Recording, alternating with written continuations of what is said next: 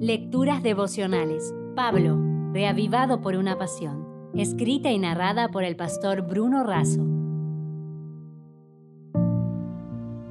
Hoy es 28 de diciembre, al ritmo de Dios. En Hebreos 12, 1 y 2, el texto sagrado dice, Por tanto, nosotros también, teniendo en derredor nuestro tan grande nube de testigos, despojémonos de todo peso y del pecado que nos asedia, y corramos con paciencia la carrera que tenemos por delante, puestos los ojos en Jesús, el autor y consumador de la fe. En Hebreos 12, el apóstol Pablo exhorta la perseverancia en la fe, la paciencia y la piedad. Presenta la superioridad de la nueva alianza sobre la antigua, compara la vida piadosa y de fe con una gran carrera que requiere disciplina y hace un llamado de alerta contra la incredulidad. Estamos en una gran competencia espiritual y necesitamos ser fieles. Esto es posible mirando únicamente a Cristo, origen, motivo y objetivo de nuestra fe. Fue Él quien soportó sufrimiento y murió en la cruz a fin de que nuestra fe esté cimentada sobre una base sólida. Elena de Huay escribió, Ninguno que cumpla con las condiciones se chasqueará al fin de la carrera. Ninguno que sea ferviente y perseverante dejará de tener éxito. El santo más débil, tanto como el más fuerte, puede llevar la corona de gloria inmortal.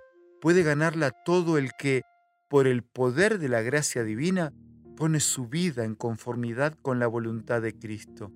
La recompensa dada a los que venzan estará en proporción con la energía y el fervor con que hayan luchado. Dios nos disciplina porque nos ama y nos hace crecer en la dependencia de Él. Nos exhorta a buscar la paz con todos, sin seguir el ejemplo de Saúl, que despreció el derecho y el privilegio de la primogenitura. Nos advierte de los terribles resultados de la incredulidad y del juicio de Dios. En los momentos críticos ocasionados por la pandemia COVID-19, la prensa se hizo eco de una noticia diferente.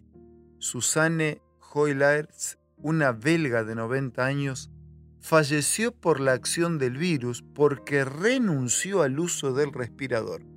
Fue una acción altruista porque quería que el aparato fuera utilizado para salvar a otros. Ella dijo, no quiero usar respirador artificial. Guárdalo para los pacientes más jóvenes.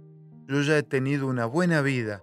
Lamentablemente, Susanne murió el 22 de marzo de 2020 de neumonía y por la falta de oxígeno.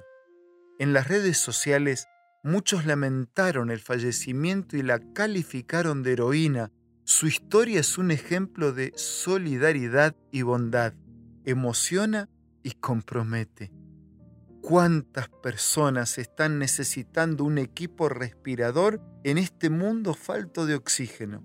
¿Cuán dispuesto estás en tener una vida altruista, solidaria y bondadosa? ¿Cuán dispuestos estamos en dar algo, mucho o toda nuestra vida para que otros vivan? Por eso, querido amigo, te dejo un abrazo para concluir la reflexión de hoy. Y junto con el abrazo y las oraciones y el deseo que Dios te bendiga en todo, concluyo de esta manera. Vive despojándote de todo peso y pecado y corre con paciencia al ritmo de Dios con la vista permanente en Jesús. Si desea obtener más materiales como este, ingrese a editorialaces.com.